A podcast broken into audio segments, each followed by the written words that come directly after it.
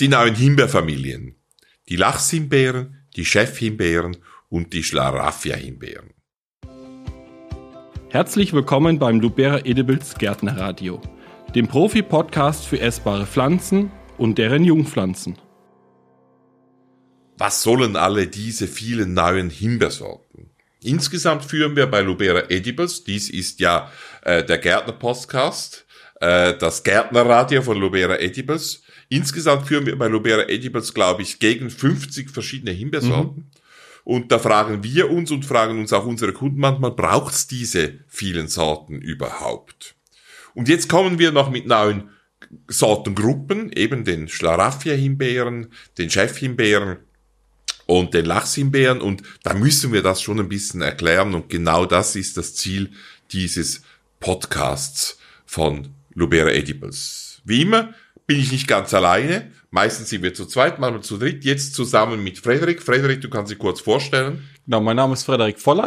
Ähm, ich arbeite bei Lubera Edibles und bin da verantwortlich für die Produktentwicklung und auch für die Einführung der Neuheiten.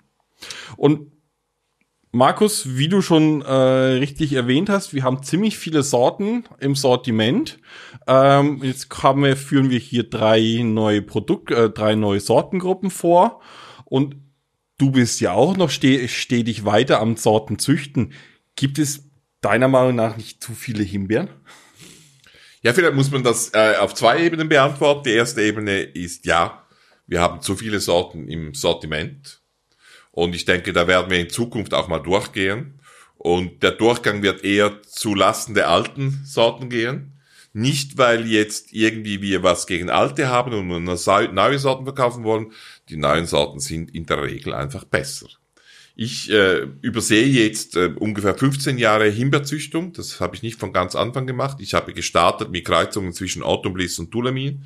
Da haben wir dann zum Beispiel Sugana selektioniert und ich sehe den Fortschritt und der ist halt schon gigantisch. Mhm. Der ist auf der Fruchtbarkeit gigantisch der ist auf der Fruchtqualität gigantisch. Wir haben heute Herbsthimbeeren, zum Beispiel die Chef-Herbsthimbeere, äh, äh, die ist halt einfach äh, Atemchef. Ich meine, das ist, äh, das ist halt einfach Tulamin-Niveau auf Herbsthimbeere und das gab's halt vorher bei langem nicht, oder? Man hat immer gesagt, Herbsthimbeeren sind nicht so gut wie Sommerhimbeeren. Also es gibt einen riesen Fortschritt und dann muss man unten auch mal äh, alte Sorten wegkappen. Ich denke, wir werden das nächstes, übernächstes Jahr auch machen. Nicht radikal, aber ein bisschen reduzieren, dass nur nicht immer dazukommt, sondern auch mal was weggeht.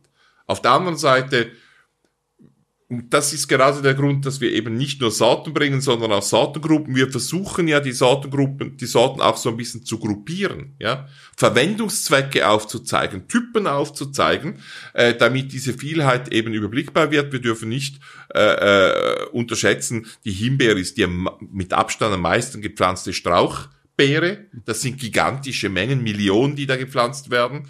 Und äh, das soll es auch möglich sein, diese ganze Breite darzustellen und allenfalls die Breite, was diese fantastische Obstart auch abdecken kann, noch zu erweitern. Ja, weil man entdeckt gerade, wenn man züchtet, wenn man mit dem Blick auf den Garten züchtet, auch immer wieder Neues dazu und kommt dann eben zu solchen neuen Sortengruppen. Ähm, also du bist schon der Meinung, dass es ähm, neue Sor stetig neue Sorten braucht. Ja, ich denke, weil ich, ich, ich sehe einfach den Fortschritt.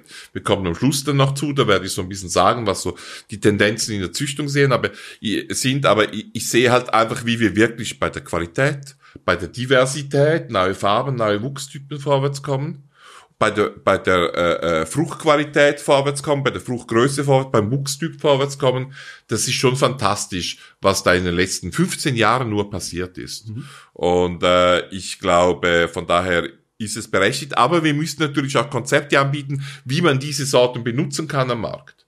Am Ende gibt es ja dann am Markt auch viele Player, hoffentlich alle Kunden von Lubera Edibles, äh, aber die natürlich untereinander auch wieder Konkurrenzverhältnisse haben und, und die natürlich nicht alle das Gleiche anbieten wollen. Mhm. Also ich sehe das auch ein bisschen ein Angebot an unsere Kunden, ihr Sortiment, ihre Schwerpunkte zu setzen und dann eben zu sagen, ich mache halt das, oder? Und der, der andere Anbieter sagt, nein, ich mache was anderes. Äh, also wir müssen eigentlich auch äh, etwas anbieten, wo dann, wo dann so wie also aus unserem Bauchladen raus können dann unsere Kunden auswählen, was ihr Sortiment ist, oder? Was sie anbieten. Von daher brauchen wir bei äh, Himbeeren eine große Breite an Sorten und eben an Sortenkonzepten oder an Gruppenkonzepten und der Kunde entscheidet dann, was er macht, aber 50 ist ein bisschen zu viel. es, ist, es ist viel es, und es ist, ähm, ja, und es sind immer wieder auch ausverkauft. Also es ist ja nicht so, dass sie nicht gekauft werden. Genau, genau. Aber wir würden ja gerne auch von etwas weniger Sorten mehr pro Sorte produzieren. Gut, jetzt, äh, wir wollten noch so ein bisschen über die über die Sortengruppen reden. Mhm. Was diese Sortengruppen, ich habe gesagt, die Sortengruppen sind eine Hilfe an, eine Kunden, an unsere Kunden, um die Sorten zu gruppieren, auch mögliche Verwendungszwecke, USPs anzugeben. Vielleicht kannst du mal kurz die Lachshimbeeren vorstellen. Genau, die Lachshimbeeren, ähm, botanisch ähm, Rubus spectabilis, auch zum Teil äh, im Deutschen Prachthimbeere genannt, ähm, ist jetzt eine Himbeergruppe, die diesen typischen zweijährigen äh, Holzrhythmus, die die Himbeeren oder auch die Brombeeren ja haben, schon fast ein bisschen sprengen. Also man kann schon Tendenzen sehen, dass die, dass die Lachshimbeeren schon eher als, als mehrjähriger Strauch wachsen. Ähm, das Interessante an Lachshimbeeren ist auch ähm, die rosane Blüte. Also es äh, gibt die als ein, einfach blühend rosa oder nicht nur rosa, sondern eigentlich pink, intensives Pink. Ähm, einfach blühend sowie auch gefüllt blühend. Die gefüllt blühende Sorte ist äh, die Lachshimbeere Olympic Double die schon von, von der Blütenoptik hier schon fast eine, an eine englische Rose erinnert. Halt ganz viele Blütenblätter, ga, ganz dicht ineinander verschachtelt. Ähm, ja, die Früchte der Lachshimbeeren variieren ein bisschen. Ähm, meistens haben sie so ein äh, gelb-orange bis leicht Aprikotton. Man mag jetzt meinen, dass die, der deutsche Name Lachshimbeere von der Fruchtfarbe her herrührt. Dem ist aber nicht so. Ähm, die Lachshimbeere ähm, ist ähm, ursprünglich beheimatet im pazifischen Nordwesten der USA. Und ähm, da sind die Früchte reif gewesen, als die Lachse die Flüsse raufgekommen sind. Daher kommt der Name Lachshimbeere. Das ist äh, von, äh, von den äh, amerikanischen Ureingeborenen ist es so ähm, ist, komm, kommt diese Bezeichnung her. Ähm, was gibt es?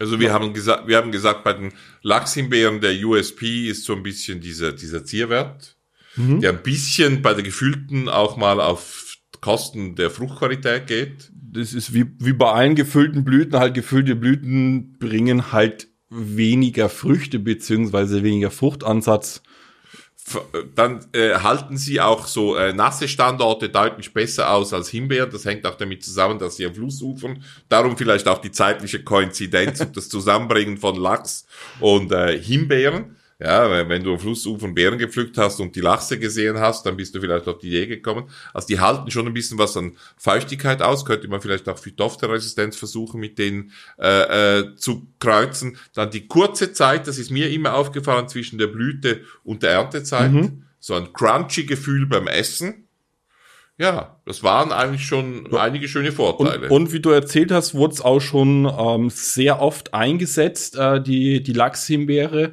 als äh, Kreuzungspartner in der Himbeerzüchtung, um die ähm, gerade bei den Herbsthimbeeren die Fruchtreife zu verfrühen. Genau, also wir haben das jetzt auch wieder eingesetzt. Wir haben auch wieder eine neue Generation von Hybriden mit äh, Spectabilis äh, gemacht und schauen mal, was von der Blüte her interessant sein könnte. Uns interessiert eher ein Mix zwischen den Fruchtqualitäten zwischen beiden Sorten und allenfalls noch ein Zierwert bei der Blüte. Das ist so unser Hintergedanke bei der neuen Kreuzungsserie. Aber auch die Lachshimbeeren selber haben eben einen Wert, weil sie strauchartig wachsen, weil sie Zierwert haben, weil sie sehr früh, früh äh, fruchten vor den eigentlichen Himbeeren, weil sie auch ein bisschen nässere Standorte aushalten. Und äh, ja, das sind dann schon ein paar interessante Punkte. Mhm. Jetzt hast du äh, bei der Einleitung noch eine weitere Gruppe erwähnt, die Gruppe der Chefhimbeeren. Also ich weiß, dass äh, mein, mein berufliches Leben von Himbeeren dominiert wird, aber eigentlich dachte ich, äh, du bist mein Chef und nicht die Himbeeren. Ja. Jetzt hast du mehrere, oder? Das aber das hast du sowieso. Das oder? Sowieso. es kommen einfach noch ein paar Himbeeren dazu. Nein, das bezieht sich natürlich auf den Chef als den Koch, den, den Chefkoch, das ist die englische Bezeichnung. Aber wir haben dann gefunden, auch im Deutschen tönt das ja ganz gut. Das sind halt eben die besten Himbeeren. Und äh, das ist halt so ein bisschen eine Gefühlssache. Wir haben gesehen, dass wir eine neue Fruchtqualität langsam erreichen. Vor allem bei den Herbsthimbeeren, äh, äh, bei, äh, bei äh, Autumn Chef, äh, aber auch bei den Sommerhirn, Sommerchef, dass wir halt etwas haben, was eigentlich schon über die Fruchtqualität, und das war vorher so der beste Standard von Tulamin hinausgeht. Ist geschmacklich gesehen wirklich ein, also rein geschmacklich gesehen ist es ähm, eine sehr gute aromatische Sommerhimbeere. Genau. Und da haben wir uns dann einfach gesagt, jetzt, äh, wo, wo wir neue Sorten haben, die noch darüber hinausgehen, da könnten wir eigentlich einfach mal eine Eigenschaft nehmen und die richtig featuren. Also in die Gruppe nehmen wir Sorten rein, Herbsthimbeeren, Sommerhimbeeren, vielleicht kommt auch mal eine kompaktere dabei, die einfach fantastisch gut mhm. schmecken. Da kann man sicher sein, dass wenn man einem Gast, einem Freund eine Frucht offeriert, wir sagen, oh, das schmeckt nach Himbeere, oder? Wir haben andere gute Himbeeren auch. Aber da haben wir auch versucht, so die, die Besten der Besten rauszusuchen, wo auch der, der Chefkoch Koch im, im, im, im, im Drei-Sterne-Gourmet-Restaurant sagen würde, oh mein Gott, oder? äh, wie, wie schmeckt das wirklich gut? Und äh, da gibt's jetzt momentan Atemchef und Sommerchef, mhm. das sind die zwei Sorten. Vielleicht kommt dann auch mal noch äh, äh, Kombination Geschmack und Farbe dazu. Wir können das ausbauen. Und es ist, wie gesagt, ein Angebot an Sie, an unsere Kunden, äh, für ihren Kunden, für ihre Kundengruppen, für, für die Kette, die sie bedienen, für das Gartencenter, für das sie produzieren, eben äh, äh, hier und da einen Schwerpunkt zu setzen. Eben zum Beispiel die Chefhimbeeren zu nehmen oder die Lachshimbeeren. So ist das zu verstehen. Und dann haben wir noch eine weitere Gruppe, die Schlaraffia-Himbeeren, die auch neu sind. Mhm. Frederik, das kannst du erklären. Ja. Ähm, du bist der Spezialist für Schlaraffenland. Schlaraffia-Himbeeren, Markus hat es gerade äh, erwähnt, ähm, die Bezeichnung ist angelehnt ans Schlaraffenland. Ähm, Schlaraffia-Himbeeren sind Himbeersorten, die für den Gärtner arbeiten. Was hat man sonst für, für Gruppen? Auf der einen Seite haben wir die Lowberries, die ähm, für Kübel geeignet sind, für Balkon, für Terrasse, werden halt maximal einen Meter hoch. Bringen jetzt dadurch, dass die Wuchs, dass die Pflanze einfach nicht diese Wuchsleistung hat, auch nicht den großen Mengenertrag. Auf der anderen Seite haben wir die eingeführte Gruppe der Primeberries. Ähm, das sind normal, also das sind die Standard Herbsthimbeeren, ähm, die wie äh, jede andere Herbsthimbeere auch, auch die, wie wir gerade gehört haben, die Autumn Chef halt ähm, über Meter 70, über Meter 80 hoch werden können. Und genau in der Lage dazwischen etwas kompaktere Himbeeren, aber mit einem, also deutlich kompakter als jetzt eine Autumn Chef zum Beispiel, aber deutlich höher, deutlich mehr Ertrag. Volumen wie, auch, ja. Volumen auch, wie eine Lowberry. Genau in dieser Mitte dazwischen liegen unsere Schlaraffie-Himbeeren. Schlaraffie-Himbeeren sind ähm, in der Wuchshöhe, in der Endwuchshöhe so zwischen Meter 20 und Meter 50, also wirklich eine, eine sehr komfortable Höhe, auch zum Ernten. Es sind alles Herbsthimbeeren, das heißt, die, ähm, man schneidet sie im Frühjahr komplett runter und dann wachsen sie bis maximal Meter 50 und man kann sie im Spätsommer wirklich gut ernten. Wie schon bereits gesagt, es sind Himbeeren, die für den Garten arbeiten. Es sind alle. Und sonst müssen wir halt für die Himbeere arbeiten. das wollen wir hier nicht. Es sind Sorten, die alle komplett ohne Stacheln sind, wirklich von von der äh, von der Pflanzenbasis bis in die äh, bis in die Früchte äh, zu den Früchten hin wirklich kein einziges Stachel aufweisen und das noch das andere Besondere an dieser Pflanzengruppe oder Sortengruppe ist der stabile, aufrechte Wuchs. Das sind alles stabile Triebe, die ähm, eigentlich ohne Unterstützung auskommen. Natürlich dadurch, dass sie nicht so groß werden, sind sie nicht so anfällig für, äh, für Regenschlag oder für Wind und dadurch auch ähm, stabil aufrecht bleiben. Natürlich kann es mal sein, dass durch den ähm, Fruchtbehang, also das ist äh, ein äh, weiterer Punkt dieser ähm, Sortengruppe, die haben einen sehr guten, einen sehr, sehr guten Fruchtertrag. Der fast an die normal hochwachsenden Herbsthimbeeren heranreicht. Durch diesen äh, teilweise sogar mehr, würde ich sagen. Ja. Durch diesen extremen Fruchtbahn kann es natürlich schon mal sein, dass einzelne Triebe einfach zu schwer werden, zu kopflastig werden und dadurch umfallen. Und aufgrund dieser Pflanzen, äh, diese, diese Sorteneigenschaften, diese kompakten, relativ kompakten, stabil aufrechten Triebe sind auch äh, diese Sorten für eine informelle Pflanzung gut geeignet. Irgendwo ein Dreiertuff, irgendwo in, äh, ähm, in einem Mixborder, in ein Staudenbeet oder sowas mit rein, ist ähm, durchaus möglich bei denen und auch zu empfehlen, auch ein, um halt ähm, der Himbeere noch einen anderen, einen weiteren Verwendungszweck zu geben. Jetzt haben wir drei Gruppen vorgestellt, die Lachshimbeeren, eine andere äh, Himbeerenart eigentlich, kurze Zeit von der Blüte bis zur Reife, äh, Zierwert, der dazukommt, dann äh, die Chefhimbeeren mit einem speziellen Geschmack, schlussendlich die Schlaraffia-Himbeeren, die für den Gärtner arbeiten und nicht der Gärtner für die Himbeere, weil sie halt einfach einfach sind. Äh, aus diesen Gruppen heraus, was ist deine Lieblingspflanze? Das ist schwierig, wirklich, wirklich schwierig zu beantworten. Also ich äh, bin mit Leib und Seele Gärtner. Äh, bei, bei mir ist äh, der Beruf auch Berufung und äh, mich auf eine festzulegen ist äh, nahezu unmöglich. Also ich finde die gefüllt blühende Lachshimbeere sehr schön von, von der Blüte her. Ähm, halt eher als Zierstrauch dann angesehen und ähm, ja ich bin ein Genussmensch durch und durch, deswegen muss ich sagen, die Chefhimbeere Autumn Chef. Einfach ähm, Herbsthimbeeren sind, sind einfacher in der Kultur mhm. und halt der Ertrag und Geschmack gibt es ein, muss, überzeugt mich einfach.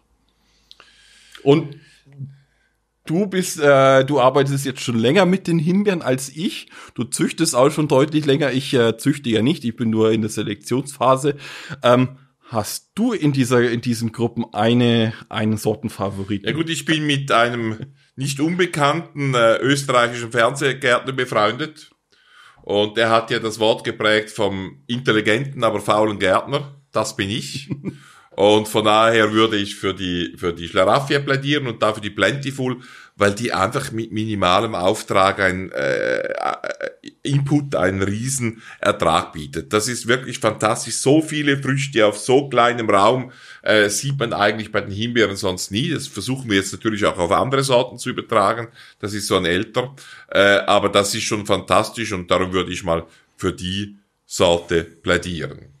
Gut, jetzt haben wir viel über aktuelle aktuelle und neuere Sorten, Sortimente gesprochen.